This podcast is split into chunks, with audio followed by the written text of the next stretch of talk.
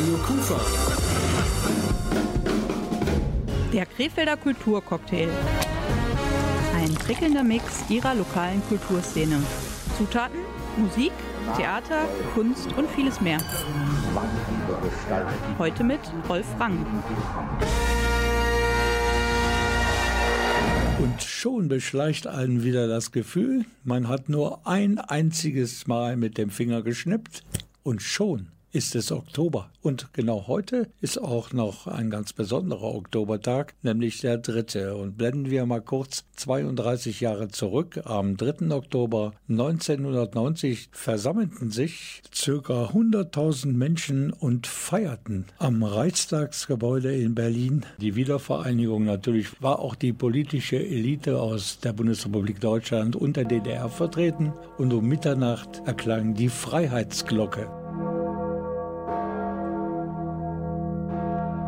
Und die hängt seit 1950 schon im Turm des Schöneberger Rathauses in Berlin. Und mit ihrem Klang war die Wiedervereinigung Deutschlands endgültig besiegelt. Für mich auf jeden Fall ein Grund zum Feiern, trotz der multiplen Krisen, die unser tägliches Leben bestimmen. Ich bin Rolf Rangen, wünsche trotz allem einen schönen und erbaulichen Abend hier bei Radio Kufa. One morning in June, some 20 years ago, I was born a rich man's son. I had everything that money could buy, but freedom I had none. I've been looking for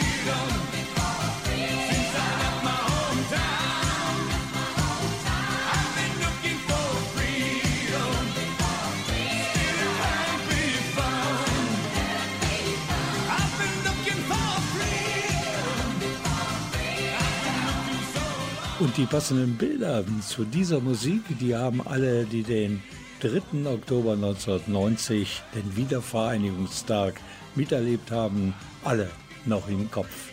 David Hasselhoff cool in schwarzer Lederjacke mit blinkenden Lichtern auf der Berliner Mauer. Und genau da schmetterte er seinen Song Looking for Freedom. Und wir feiern heute auch eine Wiedervereinigung, wenn man so will. Denn meine Kollegin Gabriele Krämer ist natürlich heute auch in dieser Ausgabe des Krefelder Kulturcocktails mit von der Partie. Und daran wird sich auch in Zukunft nicht ändern, denn sie ist einfach unsere Fachfrau für die Krefelder Kulturevents. Deine erste Station, die du uns heute etwas näher bringen möchtest, ist das Deutsche Textilmuseum in Linz. Von dort aus kann man zusammen mit dem Museumsticket eine visuelle Reise buchen, und zwar ins historische Peru. Hallo, liebe Zuhörende, auch von mir einen wunderschönen Abend. Und ähm, ich habe ja schon von meinem Studioleiter zu hören bekommen, dass ich mir am besten eine Zweitwohnung in Linn zulegen sollte, denn ich war schon wieder da und zwar im Textilmuseum, weil es da eine ausgesprochen interessante Ausstellung gibt über alte Textilien aus Peru. Bei mir ist jetzt die Leiterin des Textilmuseums, die Frau Dr. Annette Schiek. Ich habe mich gewundert bei der Vorbereitung. Die Ausstellung hatte zunächst einmal einen Titel, der nannte sich Peru, Textilien aus präkolumbianischer Zeit aus der Folge ans Licht. Jetzt hat sie aber einen anderen Titel. Da geht es auf einmal um Katzen. Könnten Sie uns das mal erklären? Wieso jetzt plötzlich Katzen? Der Titel ist nicht völlig verändert worden, denn die Sammlung präkolumbischer Textilien ist der Untertitel dieser Ausstellung. Als Obertitel wählen wir immer gerne so was Griffiges, was Knappes, was Kurzes, was einen auch so ein bisschen stutzen lässt. Bei der Bearbeitung der Textilien ist uns aufgefallen, dass überall Katzen zu sehen sind. Und das Zweite ist, dass wir mit Katzensprung auch verbinden, dass die deutschen Forscher immer mal eben rübergereist sind nach Peru, um dort zu forschen. Also es erscheint erscheint einem, wenn man sich eben mit der Sammlungsgeschichte und der Forschungsgeschichte beschäftigt, als wäre Peru ganz nah und als hätte man mal eben rüberreisen können. Und das schon im 19. Jahrhundert, aber dann eben auch in den 1960er Jahren. Jetzt möchte ich natürlich auch wissen, wie kommt denn das Textilmuseum an ähm, textile Ausstellungsstücke, die denn doch, wie ich so gelesen habe, teilweise über 2000 Jahre alt sind. Und Peru ist ja eben dann doch nicht ganz so um die Ecke. Ja, da muss man eigentlich in die Sammlungsgeschichte hineintauchen, denn schon seit 1880 war man bemüht, Textilien aus allen Kulturen und aus allen Epochen hier zusammenzutragen als Anschauungsmaterial und Studienmaterial für die Studierenden der Gewebeschule. Und so hat man eben versucht, alles zu kriegen, was auf den Markt kam. Und das war dann schon in den 1880er Jahren auch tatsächlich Peru, denn zwei deutsche Forscher, äh, Wilhelm Reis und Alfons Stübel, sind in den 1870er Jahren nach Peru gereist und haben unter anderem dort eine Ausgrabung geleitet in Ancon bei Lima. Und aus dieser Grabung besitzen wir 18 Fragmente, die nach Krefeld kamen. Sie haben jetzt gerade schon angesprochen, dass diese Exponat als ähm, ja, Anschauungsmaterial für äh, Studenten der damaligen Textilingenieurschule gedient haben. Und äh, da finden wir jetzt auch was Interessantes in der Ausstellung. Ja, das Spannende ist, dass die damalige Leiterin Dr. Renate Jacques zusammen mit den Kollegen und Kolleginnen der TIS ein Projekt im Grunde gestartet hat, was was im Anschluss an ihre 1959 gezeigte Peru-Ausstellung stattfand. Und zwar wurden Studierende der TIS aufgefordert, sich unter anderem mit peruanischen Textilien zu beschäftigen, sich genau diese Gruppe von Materialien vorzunehmen und darauf aufbauend eigene Entwürfe zu gestalten. Und das Tolle ist, dass es uns gelungen ist, über einen Zeitungsaufruf drei dieser ehemaligen Studentinnen ausfindig zu machen, die uns für unsere Ausstellung auch ihre grafischen Arbeiten zur Verfügung gestellt haben und die wir neben die Vorlagen gehängt gehängt haben, die sie damals benutzt haben für ihre Inspiration. Historische Textilien aus Peru, teilweise bis zu 3000 Jahre alt. Alles zu bewundern und zu sehen im Deutschen Textilmuseum in Linn. Natürlich begleiten wir gleich unsere Kulturexpertin Gabriele Krämer weiter durch die aktuelle Ausstellung. Die trägt den Titel Peru, ein Katzensprung. Es geht dabei um präkolumbische Textilien und die Expertin schlechthin führt uns da weiter durchs Museum, nämlich die Leiterin des Deutschen Textilmuseums und das ist Dr. Annette Schiek. Bevor wir uns fasziniert weitere Ausstellungsstücke anschauen, gehen wir erstmal in den Club, nämlich in den Club der Liebenden mit der Formation Klee. Ich frag dich nicht, wer du bist, woher du kommst und welche Sprache du sprichst. Gib mir ein Zeichen, wenn unsere Blicke sich streifen, erkenne ich dich, weil wir uns gleichen. Herzlich willkommen im Club der Liebenden, im Club der hoffnungslos romantisch Gebliebenen. Alles fängt an mit deinem Lachen. Lass uns mit Liebe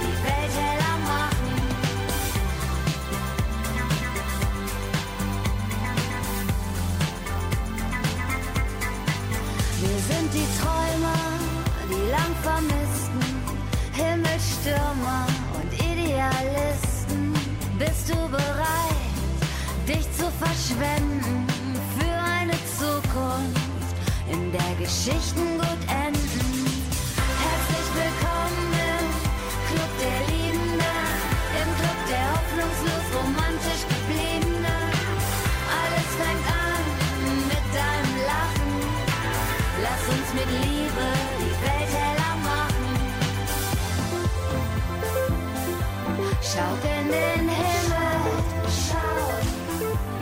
Da steht geschrieben, ihr sollt euch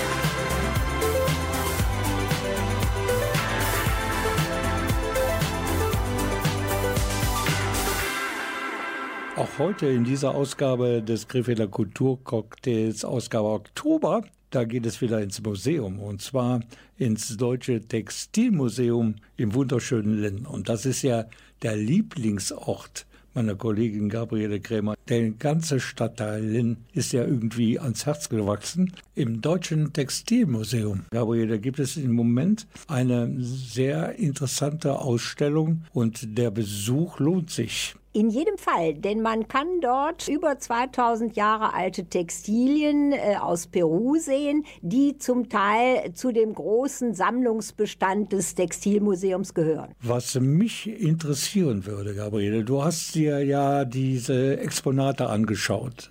Im heutigen Peru, da war auch einmal die Hochkultur der Inkas präsent. Und wenn ich mir unter dieser Voraussetzung die Textilien der Ausstellung vorstelle, dann habe ich kräftige Blau, Grün und auch Rottöne vor Augen.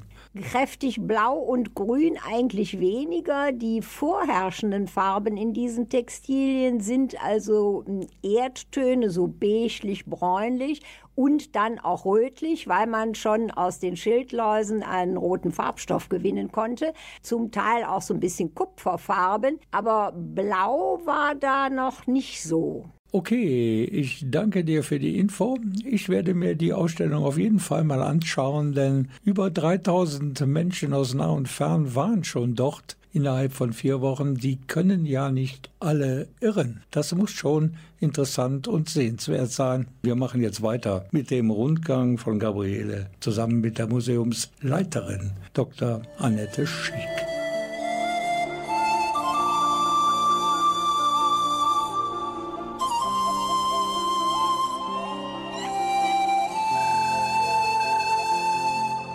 Dieser Ausstellung war es uns sehr wichtig, eben tatsächlich die Arbeit mit der Sammlung darzustellen. Also das, was hier in Krefeld mit diesen tollen Textilien passiert ist. Und wie gesagt, äh, die Studierenden der TIS sind da ein ganz wesentlicher Faktor. Aber es gibt eben eine New Yorker Künstlerin, Gail Rothschild, die im Grunde in ganz ähnlicher Weise arbeitet. Nur arbeitet sie nicht Kleinformatik, sondern sie gestaltet riesenhafte Gemälde mit einem enormen Realismus. Ihre Arbeit bezeichnet sie als Porträtieren von historischen Textilien. Ich glaube, Sie müssten nur noch kurz für unsere Zuhörenden äh, erklären, was sind koptische Textilien? Koptische Textilien sind Textilien, die in Ägypten gefunden wurden und die aus der Spätantike bis frühislamischen Zeit stammen. Und die haben aber ein ganz ähnliches Aussehen wie das, was in Peru gefunden wurde. Und die Erhaltungsbedingungen sind auch ganz ähnlich. Denn archäologische Textilien, vor allem organisches Material, erhält sich tatsächlich vor allem in Wüstenklimata mit wenig Feuchtigkeit, mit trockenem, sandigem Boden. Und dann ist es möglich, dass eben diese Textilien auch in der originalen Farbigkeit vorhanden sind. Und da gibt es große Parallelen zwischen Peru und dem spätantiken Ägypten. Ich habe mich schon gewundert, wieso also diese Textilien, die zum Teil über 2000 Jahre alt sind, jetzt hier noch in durchaus sehr guter Verfassung präsentiert werden können. Das sind eben die Erhaltungsbedingungen, die klimatischen Bedingungen vor Ort. Peru zum Beispiel hat äh, drei verschiedene Klimazonen. Das ist einmal die Küstenregion mit sandigem Boden, dann gibt es die Regenwaldregion und aus dieser Gegend hat sich im Grunde nichts erhalten, weil dort die Luftfeuchtigkeit so hoch ist. Und es gibt das Hochlandplateau. Also sie brauchen im Grunde ein gleichmäßiges Klima, sie brauchen diesen sandigen Boden und sie brauchen halt den Abschluss vor Licht, was natürlich bei Bestattungen gegeben ist. Und es ist tatsächlich so, dass ein Großteil oder vermutlich alle die Textilien, die wir hier zeigen, ursprünglich aus Bestattungen stammen. Dann ist mir noch etwas aufgefallen, dass nämlich in einigen Vitrinen Vögel zu sehen sind, in anderen Handwerksutensilien.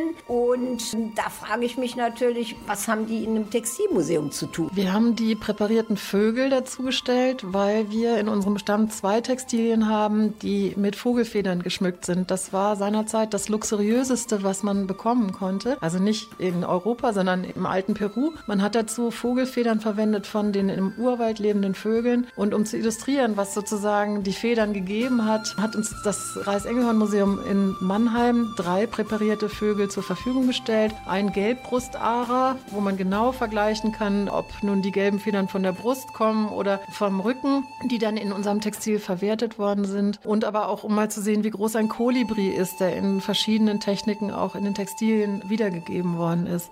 Wie lange können wir uns denn jetzt diese tolle Ausstellung noch ansehen? Wir zeigen diese Ausstellung bis zum 23. April 2023. Die kompletten Infos über die Ausstellung Peru, ein Katzensprung, die gibt es natürlich im Internet unter der Adresse www.deutschestextilmuseum, alles aneinander.de.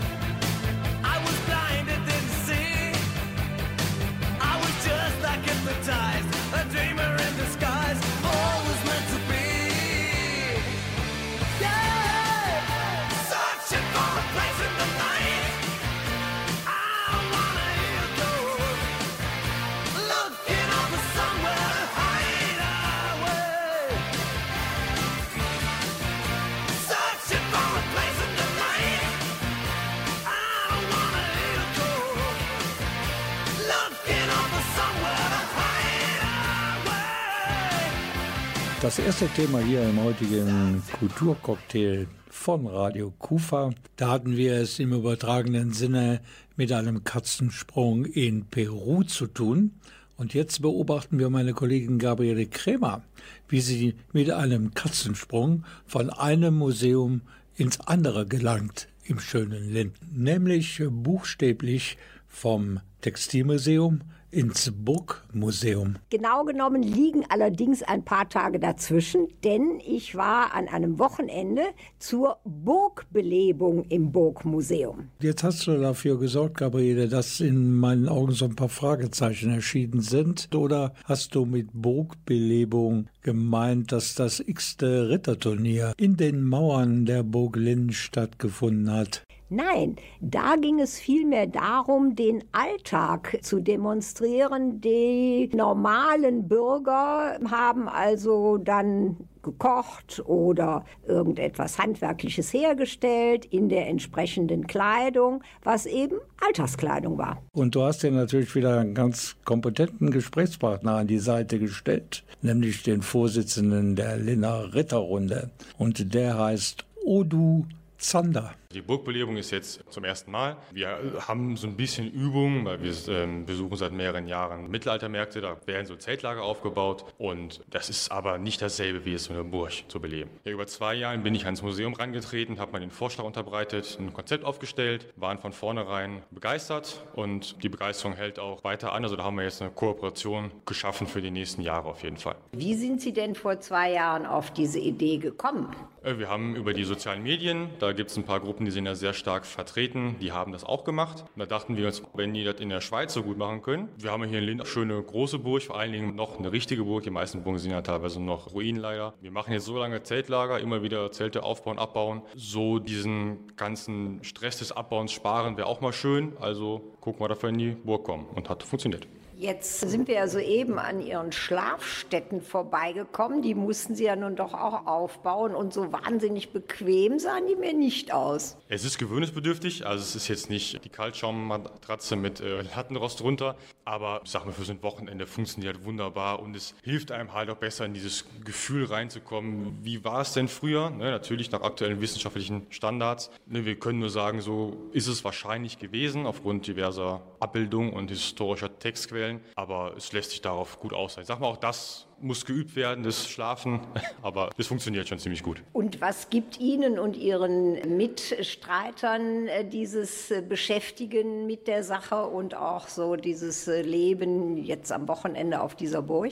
Unmengen an Spaß. Also wir leben wirklich dafür, einfach dieses altertümliche, mittelalterliche Leben darstellen zu dürfen. Das gibt eine unglaublich schöne Gruppendynamik und schafft halt auch Freundschaften dann wirklich fürs Leben. Ich bin jetzt selbst seit 2009 aktiv dabei, bin quasi in diesem Verein groß geworden, jetzt seit ja, knapp acht Jahren im Vorstand auch. Von daher, das prägt einen halt einfach und ist was für die ganze Familie und Spaß und Freunde fürs Leben auf jeden Fall. Ja, ich habe soeben ja auch schon im äh, Rittersaal zwei relativ kleine Kinder sitzen sehen, die sich da ganz vergnügt äh, beschäftigten. Äh, Sind das Ihre?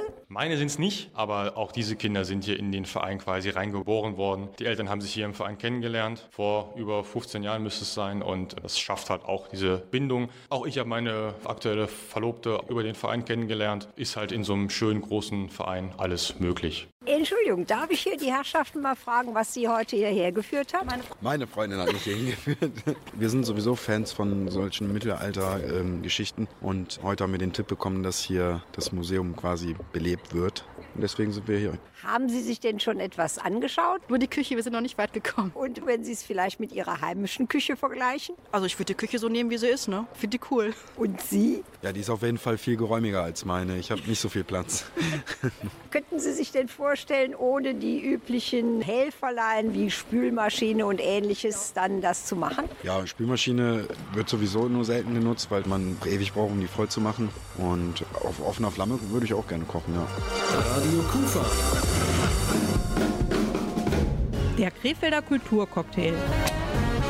Ein prickelnder Mix ihrer lokalen Kulturszene. Zutaten, Musik, Theater, Kunst und vieles mehr. Heute mit Rolf Rang. Die Burgbelebung auf Burg Linn, die sollte die Besucherinnen und Besucher ins Jahr 1380 zurückversetzen. Zu diesem Jahr könnten auch die mittelalterlichen Klänge passen, die wir jetzt ausgesucht haben. Hier ist Blackmore's Night mit ihrer Beschreibung der Lorelei. Merrily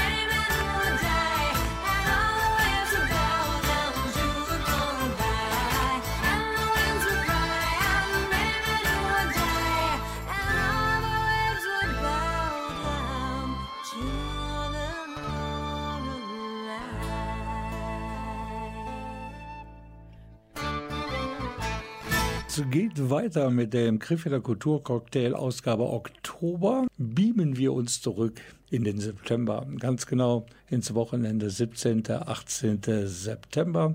Gabriele, du warst auf Burg Linn und dort gab es eine Premiere, nämlich eine sogenannte Burgbelebung. Da hast du natürlich viele kompetente Leute gesprochen, die wissen Bescheid über das Mittelalter. Aber du hast auch Ann-Christine Heidegers getroffen. Die war irgendwie aus der Zeit gefallen. Nicht nur, weil sie ein entsprechendes Kostüm trug aus dunkelblauem Flanell, sondern sie machte auch eine ganz filigrane Arbeit, indem sie Fäden irgendwie entwirrte. Und das hat mich interessiert und ich habe sie gefragt, was sie da eigentlich macht. Fäden sind dafür da, für Kissenbezüge, um die durchzuschlängeln, damit die nicht so aufgehen. Und äh, welche Fertigkeiten braucht man dafür, um so etwas zu machen? Viel Geduld und natürlich Feinmotorik. Nun sind Sie ja, wenn ich das recht erkenne, unter Ihrer stilechten Kopfbedeckung noch relativ jung. Darf ich fragen, wie lange sind Sie dabei und vor allen Dingen, warum sind Sie dabei? Aktiv seit zwei Jahren und ähm, ich mag einfach sehr gerne die Atmosphäre und dieses Natürliche Inzwischen habe ich auch sozusagen den Burgherrn von Burglin hier am Mikrofon, nämlich den Leiter des Burgmuseums, äh, den Dr. Boris Borat. Wie ist es denn zu diesem Event Burgbelebung gekommen? Hier haben sich eigentlich zwei Ansätze ganz positiv getroffen. Nämlich zum einen die Linner Ritterrunde, die ohnehin schon seit etwa zwei Jahren gerne etwas auf der Burg realisieren wollte, nämlich solch eine Burgbelebung. Und mein Interesse als neuer Leiter des Hauses, dass ich ohnehin eine Burgbelebung gerne hier haben wollte, als dann äh, der Herr Zander von den Linner Rittern an mich herantrat und fragte, ob man das hier nicht machen könnte, rannte er bei mir offene Burgtore ein. Und deshalb freuen wir uns jetzt wirklich, glaube ich, von beiden Seiten ausgesprochen, dass wir das an diesem Wochenende zum ersten Mal realisieren können. Und was war so Ihre Zielsetzung, dass Sie eben so etwas äh,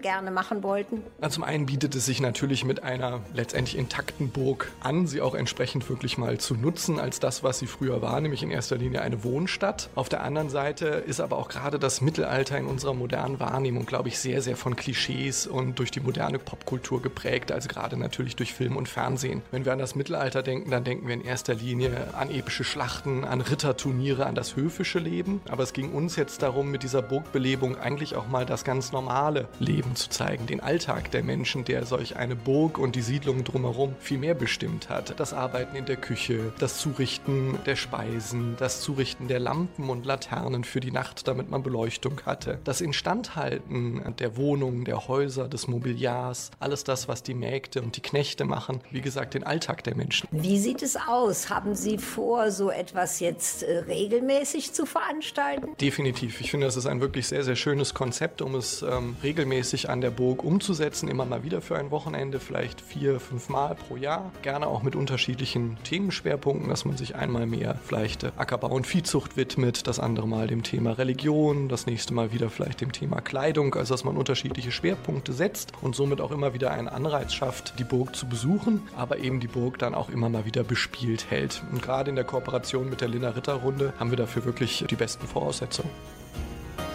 Burgbelebung hieß das Ganze und wir waren da, beziehungsweise meine Kollegin Gabriele Krämer. Und Gabriele, wie hast du diese Veranstaltung so empfunden?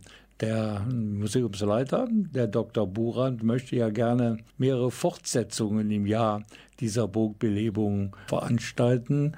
Wie findest du die Idee? Ja, die finde ich eigentlich ausgesprochen gut, denn ähm, dadurch kann man sich als Besucher besser vorstellen, wie das Leben zu der Zeit eigentlich war. Und man hat da nicht nur irgendwelche Räume mit ein paar Ausstellungsstücken und ähm, Beschriftungen, sondern man hat etwas Lebendiges. Ich stelle mir nur gerade vor, zum Beispiel in der Burgküche, wenn der mittelalterliche Koch gerade die Suppe rührt und dann stellt sein Handy. Das muss man dann natürlich ausstellen. Oder an der Garderobe abgeben. Wir machen weiter mit unserem Kulturcocktail. You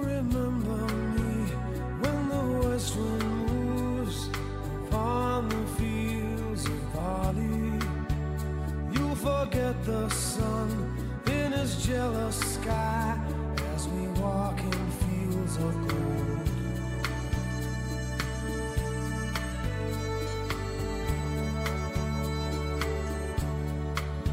So she took her love for to gaze a while upon the fields of barley. In his arms she fell as her hair came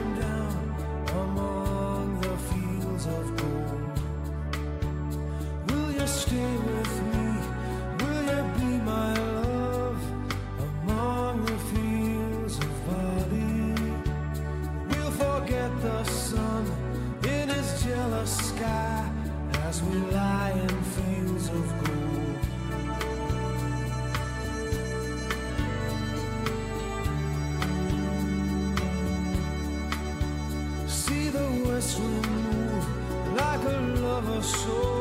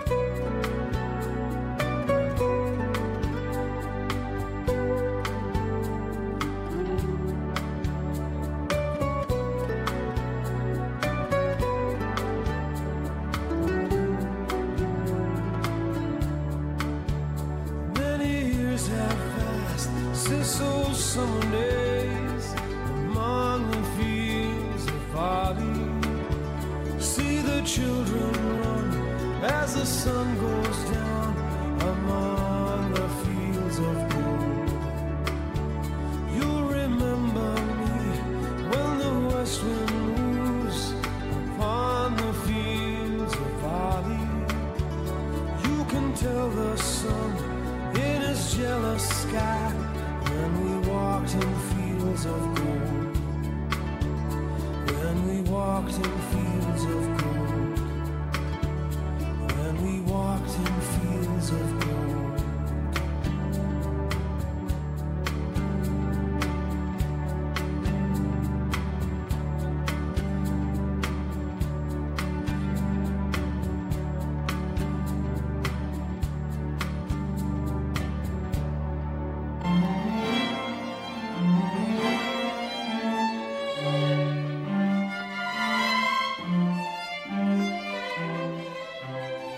Damit wir unser Format nicht verlassen hier beim Krefelder Kulturcocktail, zwei Veranstaltungen haben wir abgearbeitet, bleibt noch eine übrig. Und am 17. September, da hatte meine Kollegin Gabriele Krämer wirklich einen Fulltime-Job. Mittags Boglin und abends der Pavillon im Kaiserpark.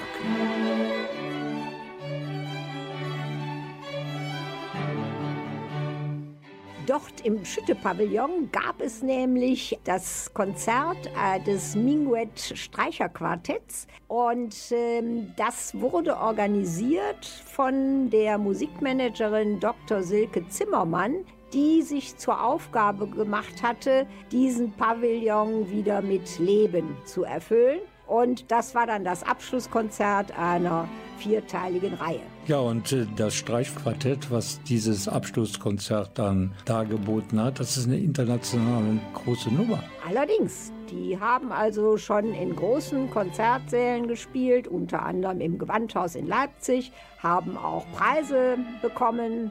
Insofern äh, kann man schon ganz stolz sein, dass die auch hier in Krefeld im Schütte-Pavillon gespielt haben. Und wie das Ganze zustande gekommen ist, das hast du erfahren, eben von Dr. Silke Zimmermann.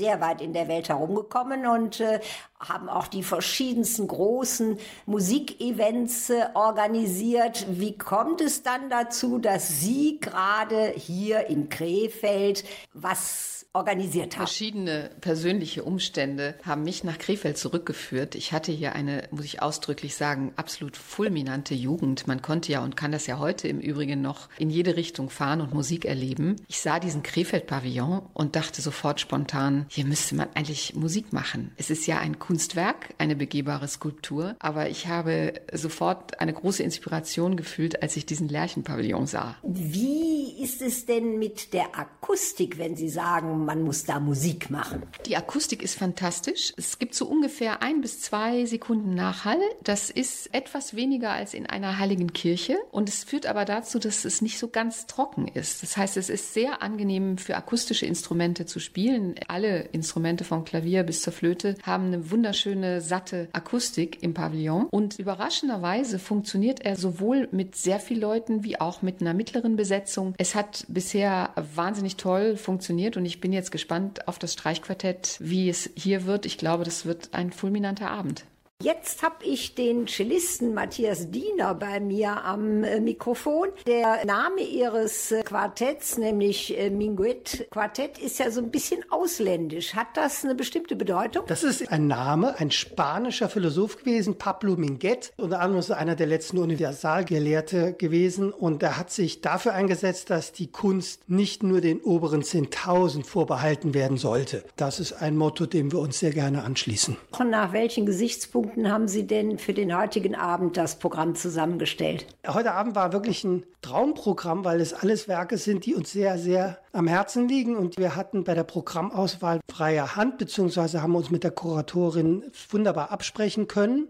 Und dadurch kam dieses wunderbare Programm mit einem Highlight nach dem anderen, Pro Mozart Dissonanzen-Quartett. Dann unsere eigene Bearbeitung äh, von Maler Ich bin der Welt abhanden gekommen, gefolgt von Wolfgang Riems Geste, ein Werk, das er für uns geschrieben hat, was wir aufgeführt haben, was uns natürlich auf den Leib geschneidert ist. Und äh, Auch ein unglaubliches Werk. Nicht ganz leicht zu verstehen, lässt manchmal das Publikum ein bisschen ratend zurück, aber ein unglaubliches Werk. Normalerweise treten Sie ja nun in großen Konzerthäusern auf, beispielsweise im äh, Gewandhaus in Leipzig. Was bedeutete das für Sie jetzt in so einem relativ kleinen Rahmen zu spielen? Wir spielen überall. Also wir spielen in großen Sälen und das ist eine große Freude, in großen Sälen zu spielen, weil große Säle meistens auch wunderbar klingen und das ist ein begeistertes Publikum da und so weiter. Aber genauso gerne spielen wir auch in kleineren Lokalitäten und in einer Lokalität wie heute, die quasi ganz frisch entstanden ist und wo man so nah beim Publikum ist, also äh, wirklich sich quasi gegenseitig anfassen kann und man wird umringt vom Publikum. Das ist eine Nähe, die wir sehr, sehr gerne haben. Ich glaube beidseitig. Werden wir Sie denn eventuell nochmal hier zu hören bekommen?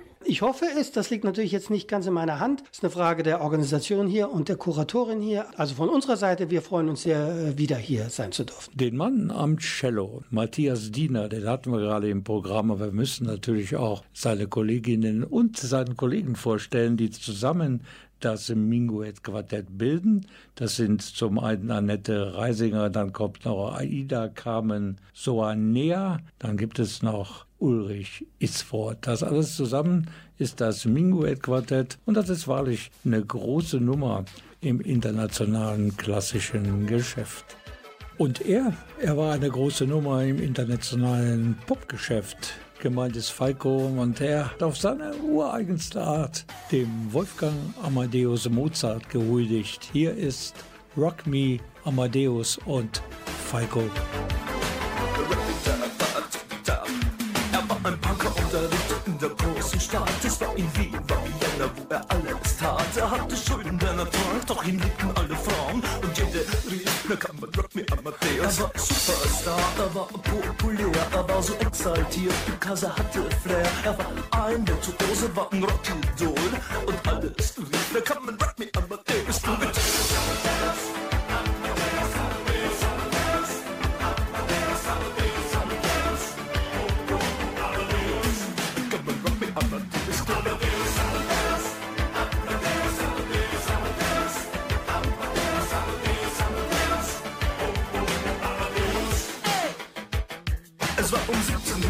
und es war in Wien No Plastic Money anymore, die Banken gegen ihn. Woher die Schulden kamen, war wohl jedermann bekannt. Er war ein Mann der Frauen, Frauen liebten seinen Punk Er war ein Superstar, er war so populär. Er war zu exaltiert, genau das war sein Flair. Er war ein Virtuose, war ein Rocky Doll.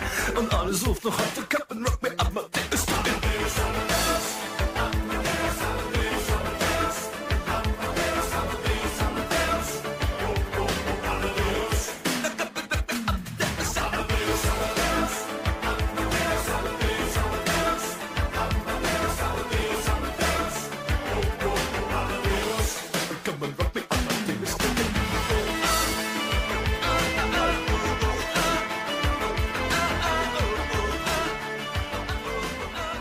Einen Beitrag haben wir noch und der handelt vom Abschlusskonzert einer Reihe im Schütte-Pavillon im Kaiserpark. Und dieser Pavillon ist ja damals errichtet worden im Mies van der Rohe Jahr, um auch dort die, die Verbindung zwischen Krefeld und dem berühmten Architekten Mies van der Rohe zu dokumentieren. Jetzt finden Konzerte statt, übrigens ähm, sehr erfolgreich. Meine Kollegin Gabriele Krämer hat das Abschlusskonzert besucht und mit Dr. Silke Zimmermann gesprochen. Sie organisiert diese ganzen Konzerte und sie war ganz zufrieden mit dem, was da rausgekommen ist. Die Pause, die es auch gab, habe ich dann genutzt, um ein paar Besucher zu befragen. Wir haben äh, eine Empfehlung von äh, Freunden von uns und daraufhin haben wir Karten gekauft. Und was sagen Sie jetzt zu dem Abend? Es ist natürlich wunderbar, dass dieses Gebäude benutzt werden kann für solche Zwecke. Das finde ich super. Das ist ganz klasse. Das Programm ist sehr interessant. Mozart hat uns sehr, sehr gut gefallen. Das letzte Stück ist natürlich ausgesprochen kompliziert, nicht unbedingt unser Ding, aber die Leistung war natürlich beachtlich. Entschuldigung, darf ich ja auch gerade mal fragen, was Sie heute Abend hierher geführt hat? Ich komme aus Düsseldorf, aber ich fand es eben sehr interessant, den Ort, den man eigentlich als Ort der Kunst kennt, jetzt sozusagen von der Musik besetzt zu sehen. Und ich finde, das ist eine wunderbare Akustik. Ich einmal den Pavillon wieder zu erleben, so habe ich es empfunden, und eben auch die Möglichkeit, dass man Konzerte gibt, das eben zu erleben. Und was sagen Sie zum heutigen Quartett? Es ist ein Erlebnis schon, in jedem Falle, schon wegen Maler. Das ist der Grund eben, der mich hierher geführt hat. Nun ist die erste Veranstaltungsreihe hier im Schütte-Pavillon schon wieder Vergangenheit. Und meine Kollegin Gabriele Krämer, die sprach mit der Konzertmanagerin Dr. Silke Zimmermann und fragte nach, wie das alles begonnen hat. Ich traf die unglaublich wunderbare Frau Lange vom Projekt MIG, also von dem Trägerverein, der ja ein privater Verein ist in Krefeld und diese unglaubliche, wundervolle Installation in den Kaiserpark geholt hat. Und der Verein hat mir spontan sein Vertrauen ausgesprochen. Das muss man ja auch mal ganz deutlich hervorheben. Man gab mir die Möglichkeit, eine kleine Teaser-Edition oder beim Kino würde man sagen Sneak Preview zu machen von einem Festival, von dem wir hoffen, dass wir es natürlich nächstes Jahr fortsetzen auch. Das äh, werde ich denn jetzt auch mal hoffen. Und äh, Sie haben ja schon gesagt, dass es nicht nur dieses eine Konzert heute Abend äh, gibt und gegeben hat. Äh, wie viel waren es und äh, von wann bis wann lief diese ganze Aktion? Für mich war gleich der Ansatz zu sagen, ich gehe mal gar nicht in Classic Jazz oder irgendwie, sondern ich gucke, welche Abende sind toll. Ich habe vier Abende gewählt aus verschiedenen Gattungen. Ulrich Mattes hat gelesen. Es gab einen sehr, sehr wundervollen Jazzpianisten, der aus Paris kam. Wir haben das Ensemble Crush gehabt, das sehr, sehr viel für die Aufführungshistorie Krefelds tut, denn Krefeld ist eine Stadt der Avantgarde, wenn man genau hinguckt. Und nun ist eben der Abschlussabend dieses Jahres, dieses Sommers, das Minguett-Quartett. Wie man sieht, ein Reigen aus allen Disziplinen der Musik und der Literatur und das ist mir auch sehr wichtig. Gabriele, wir müssen noch eine Abkürzung auflösen. MIG, der Verein MIG. Und der Name, diese drei Buchstaben haben in dem Falle auch etwas mit Mies van der Rohe zu tun. Das M steht für Mies, das I für In und das K für Krefeld. So einfach ist das und dieser Verein hat sich auch verdient gemacht um die Konzertreihe im Schütte-Pavillon. Radio Kufa.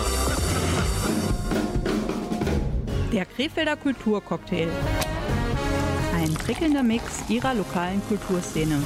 Zutaten, Musik, Theater, Kunst und vieles mehr. Heute mit Rolf Rang. Und schon haben wir den Oktober mit dem passenden Krefelder Kulturcocktail wieder hinter uns, Gabriele. Schön, wir machen die Klappe zu und sagen einfach den Leuten, dass die nächste Ausgabe dann am 28. November sozusagen auf dem Spielplan steht. So ist es. Und bis dahin wünsche ich Ihnen eine wunderbare Zeit und sage auf Wiederhören. Und das ist bald ja in jeder Sendung der Fall. Dir wünsche ich einen schönen Urlaub. Alles klar, bis dann. Ciao.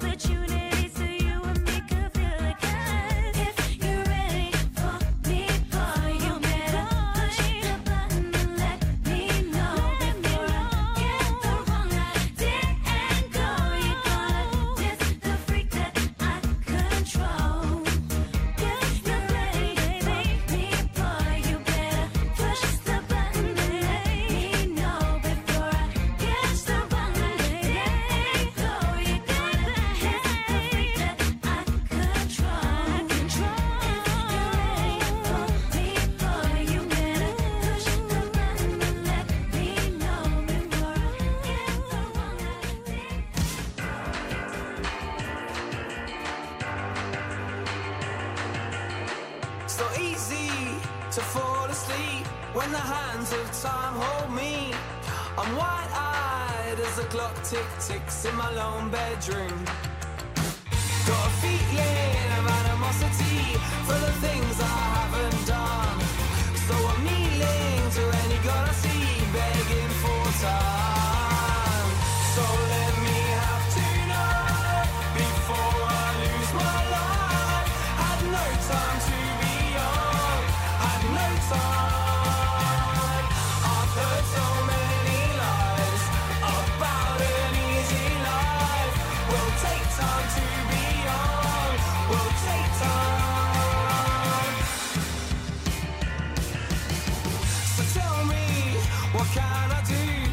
Take my fragile bones.